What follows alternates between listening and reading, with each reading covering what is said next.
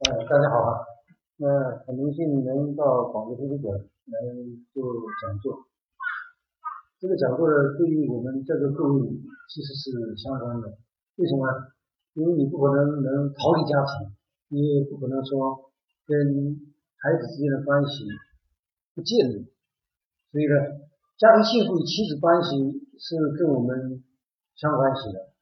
但是呢，有一些家庭在构建这种关系的时候，其实是出了出现了一些问题。这些问题主要表现在不知道如何处理夫妻关系。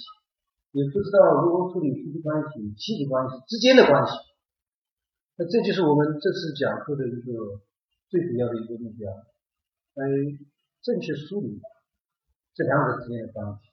所以，我们来一同学习。当然，我们首先要谈的一个东西是什么？就是在家庭教育方面是非常重要的。教育呢，是爱的事业。爱既能创造未来，也能创造未来。呃，正所谓爱能载舟，也能覆舟。没有爱就没有教育。问题在于爱有真假之别，优劣之别。当然，没有一个人怀疑说母亲对孩子的爱是假的，但也有可能你的爱的方式是出现了问题。这其实不是爱。在这里。优劣还是不是优劣呢？那这里面就要做出一个选择，做出一个真正的一个比较。就这种爱是真爱吗？犹如真假种子之别，优劣种子之别。真爱与假爱，它都是爱呀。但这个爱的意义、爱的含义。确实是是是这样的，就像叶子的种子，坑农能坑一季；叶子的教育，叶子的爱能谈孩子一生啊。那这个就真的是要让我们家长们一同学习，如何来学会爱。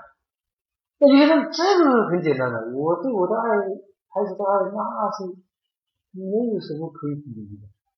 我对他的爱是充分的，他要什么我就给什么。那这种爱是真爱吗？不是。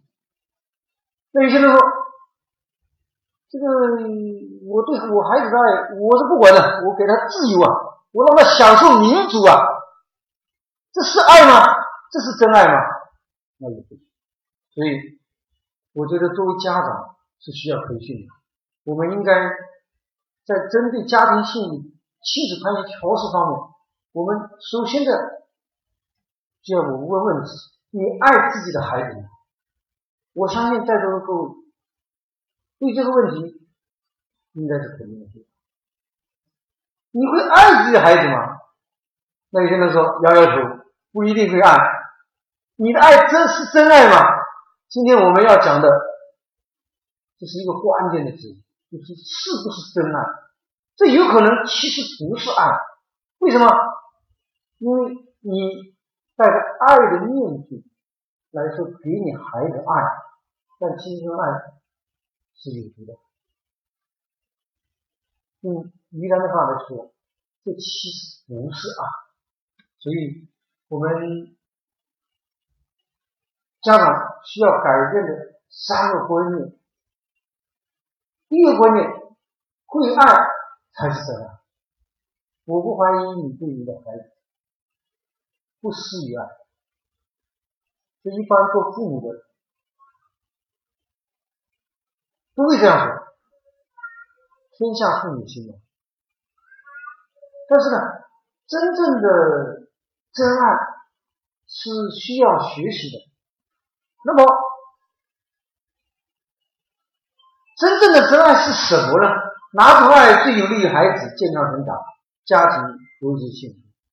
这就涉及到我们接下来要说的四种爱。第一种爱，溺爱，就把溺爱当真爱，满足孩子一切的要求，替他们做孩子自己能做的事。家长对孩子没有原则，没有底线，这种我也见过，我相信你也见过。我们楼上一个孩子有三百多辆小汽车，把我吓了一跳啊！突然有一天，他爸爸他照说：“你买这么多车干什么？一夜之间把它全全部扔掉了。”我说：“你也不要扔掉，给我家小孩玩玩几年了。”他说：“我实在受不了了。”我说：“这个问题不在于你孩子，是当时你一说买三百多辆给他。”他说：“我也没办法，他要啊。”我说：“要你就买给他，那要星星要月亮都买给他。这其实是一种意愿。呃，我家。”跟他家相比，就就那么几辆车，所以我孩子羡慕不已，说他孩子那么多的车，呃，凡是出现了一一个小款的小汽车，他都买。但是我我是私下里跟他说，我说你孩子是属于一种娇惯，他听了不高兴。但是不相信试试看，到时候你还没完没了，说三百多辆车，我说五百多辆车，六百多辆车，就没完没没了的买，那个车还质量挺好的。呃，所以我说，我就跟他说，我说你还是要注意点，不是孩子所有的车你都要满足的，否则的话他就是溺爱，溺爱的孩子，要在这种长大就比较困难。溺爱会使得孩子呢漫无边际的就是说，长大了之后他也会说出，这是第一种。他也是爱呀，但他不是真爱，他是溺爱。那溺爱的现象和结果呢？家长欺瞒，孩子不懂珍惜；家长包办代替，孩子容易其实；家长当面谈，孩子没有责任心；家长害怕苦恼，培养任性孩子。这是溺爱的一个结果。家长很容易犯这个错误，特别是爷爷奶奶，爷爷奶奶带着孩子过分的保护，看得很明显，爸爸妈妈狠一点，所以我死活不让我的父母去接手我对待，因为太惯他了，太宠他了，宠到什么地方？什么需要他都能够尽量去满足。这个就是麻烦大，就到我这里就不行了，真的是所有的都满足他，我不会干的。我们家领导更狠了，比我更狠。我直截了当的说啊，其实我觉得他做的是对的。为什么孩子不能教成关系？要不然你你就会出现这些问题啊。嗯。如果是平常的这个孩子，不是在娇生惯养长大的，买一辆车他都很珍惜的。你现在买三百多辆车，他都不不觉得珍惜的。为什么？他觉得好像欠他的。这就是不懂珍惜。你给他创造这么好的未来，这么好的条件，你以为他就能够很好的成长？他认为都是理所当然的。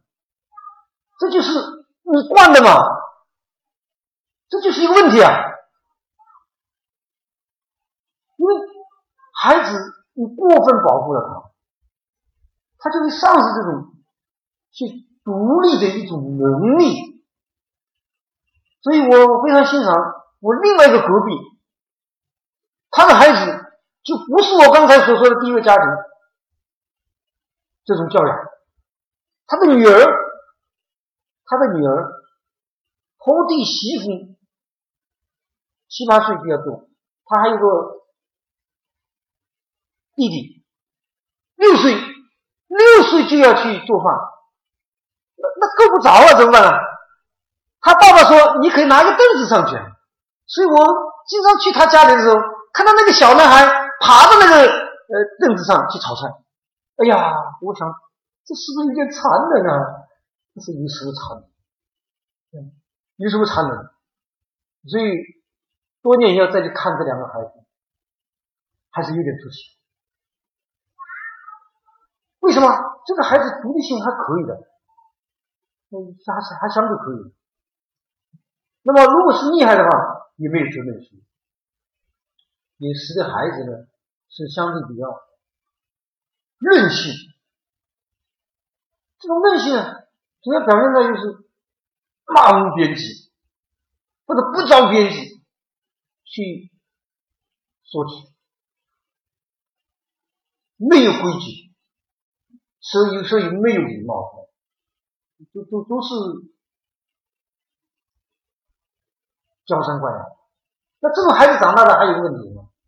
就是因为你一味的去满足他，那么在青春期第二个反叛期的时候，他就没有反叛。那么长大了之后呢，他就会变得没有一定的规矩，可能会做出一些出格的事情。那这种例子太多了。我有些老来得子，自己还是个音乐家，娶了个二十七岁的老婆，那这个孩子宠的不得了，甚至在在他这个早期青春期的时候，他做错了事，都一味的去保护他，结果后来呢，呃，走上更严重的犯罪，真的啊，这些都是一些任性导致的。那么除了溺爱呢，还有就是欺爱。你把物质满足放之外，精神层面缺少，缺失关心，缺失陪伴，缺少理解，缺少尊重。这种情爱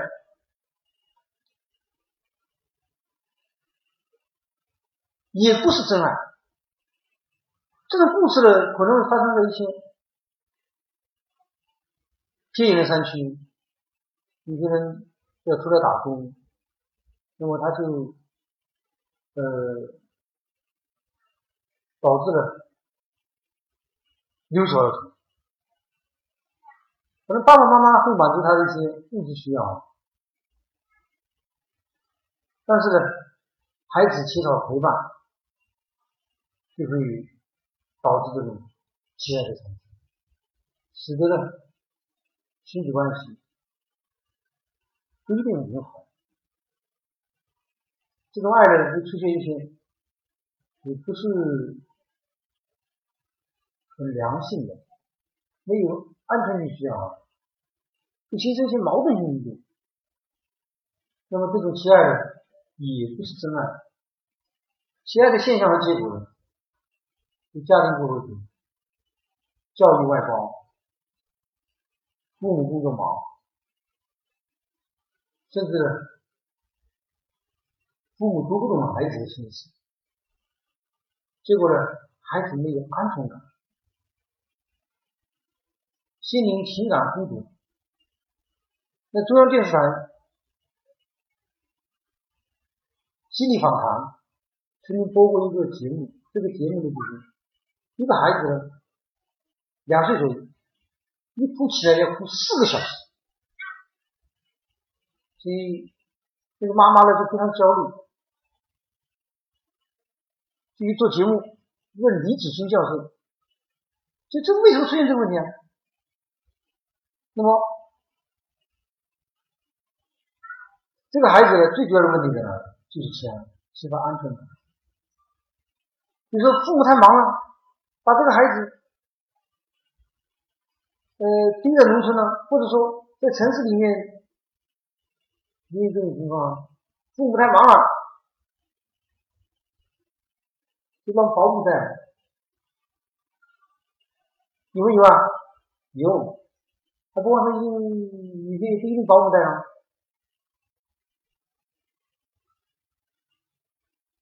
可能是外婆带吗？奶奶带吗？嗯，那我们家楼上那不是隔壁哈。我刚才是举了两个隔壁上，现在举楼上了。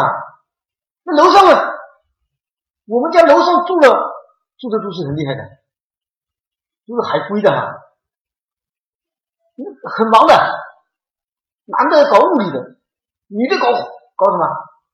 搞化学的，两个人都都在哪里啊？长期在哪里啊？实验室啊？孩子给谁的？给他那个外婆的。那么有一天呢，他那个孩子就带下来，因为我发现这个孩子有点不对劲啊，这个孩子不跟其他孩子玩的，而且一个动作的做个重复不停的呢，所以我就跟那个男的说了一下，我说你这个孩子可能要去看一下。他说为什么要去看？我说你这个孩子有可能有有一点自闭，但不是很严重。我我是假设啊。因为根据我的专业知识嘛，后来我就问这个你这个孩子是是谁的？他说是是他那个外婆的，外婆呢不是讲普通话，讲什么？讲土话，那整天跟他讲土话，那孩子也听不大懂。因为父母讲普通话，所以孩子整天就一个人在那里玩，很孤独的。嗯，而且外婆也有洁癖。玩一下就被他打断，注意力也集中不了；玩一下就是又被他打断，所以这个就出现这个孩子的很多东西都难以集中，这是一方面啊。另外呢，一个动作呢重复不断，你很少跟别人进行交流，所以我就劝他，我说你这个孩子可能有点麻烦，你也去看。后来他真的去看了，真的去看了。呃，正如我说的，这个孩子是跟其他的正常的孩子，他真的有点不同，是有点早期的自闭的倾向，但不是先天的，他是因为后天的环境。为什么？因为这个环境基本上没有人跟他进行交流。为什么？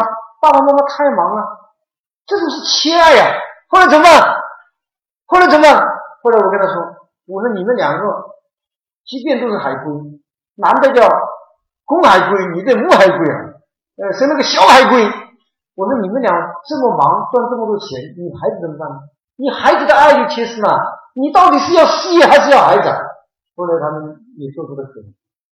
就那个女的，她说不搞那么忙，不经常去实验室，呃，也在多陪伴她的小孩。我说你这样做就对了，你孩子还是你。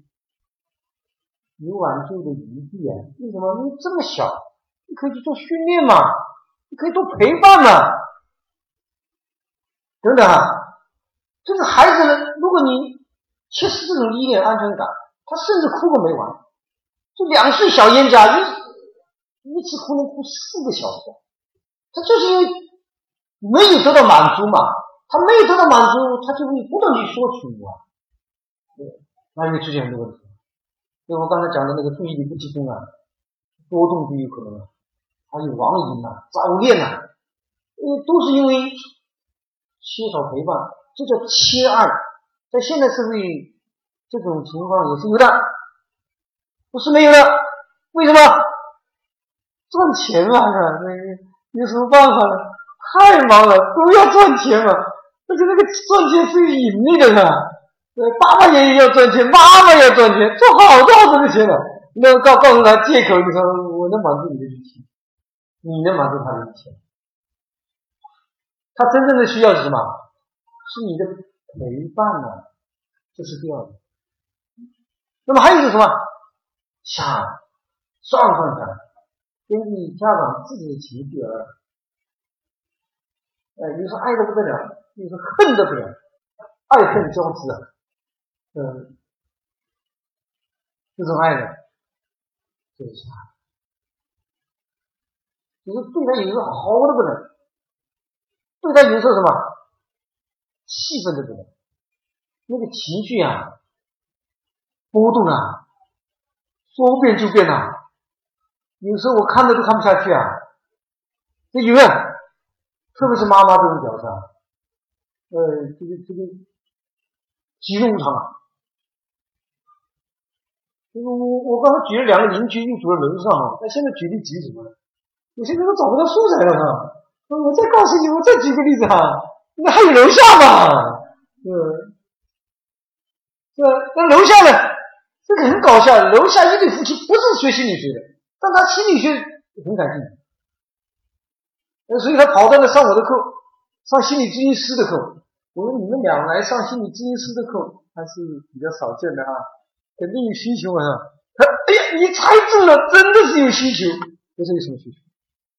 你你想想看，有什么需求啊？那不就是教育吗？他说他孩子经常用笔戳他老爸的手，戳出一个洞一个洞一个洞。哎呀，有这么严重啊？那他老爸把手一伸给我看，真的是，这眼见为实嘛他。那我就问他，这个到底原因在哪里？哦，原因在哪里？原因就是没有满足他，没有让他带 iPad 去学校，去戳他老爸的手。我说是最本质原因，应该不是这个。啊，最本质原因，他告诉我，就说两夫妻关系不好，这个爸爸经常吐吐诉，说一回到家，他那个老婆啊，他自己说的，就经常对他发脾气，嗯，然后呢，他就气愤的不得了，没什么好情绪，我这么累，辛辛苦苦在家里赚钱。结果一回到家里，这种严对人，呃，还不光是对他，对他小孩也是这样啊。那小孩呢，又转移注意力，又对他老爸，形成了一个怪圈，是吧？就是就是呃，妈妈对儿子有时候情绪化比较重，儿子又对爸爸。情绪化很重，爸爸又对妈妈情绪化很重，哎，这不就是怪圈了吗？所以他们家那个情绪啊波动很大，而且他两夫妻在我面前吵架，把我吓了一跳的。我这我说这怎么解决呢？然后他就告诉我，我不是来学吗？那学是心理师吗？我说你们真的是来对了呢。那我怎么解决这个问题啊？我的问题应该怎么解决啊？他的问题应该怎么解决啊？他是形成了一个怪圈。呃，良性的家庭应该怎么怎么说？什么？良性的家庭应该是爸爸爱妈妈，妈妈爱我，我爱爸爸。他们家干什么？他们家刚好相反。所以我就单独跟那个男的谈判，我说责任都在你。其实我也不敢找在你这谈判，因为找到谈判问题就大了，嗯。所以我说你这个爸爸在学习理知识要学好一点，对，因为你看看你的坏圈就出在你了，你应该对这个妈妈好一点，妈妈就对你儿子好一点，你儿子就对你好一点。如果你的情绪比较稳重，你的老婆的情绪也会要稳重，你的小孩也会不会上蹿下跳，甚至不会用笔戳你的手。他好像一听听那么回事啊。就那个圈嘛，呃，这个就是一个侠。那真爱呢，才是我们需要的。真爱呢，是无条件的接纳，真爱是用心陪伴。就是我刚才讲的，有时候那个亲爱就在这点呢。嗯，真爱是让孩子感受到，真爱是不求回报的，这才是真爱。那么这个真爱，我觉得是这样的。这四种爱，就形如一杯水。真爱的孩子呢，要有宽严以对，爱而不骄。如果你骄了，那就成了第一点。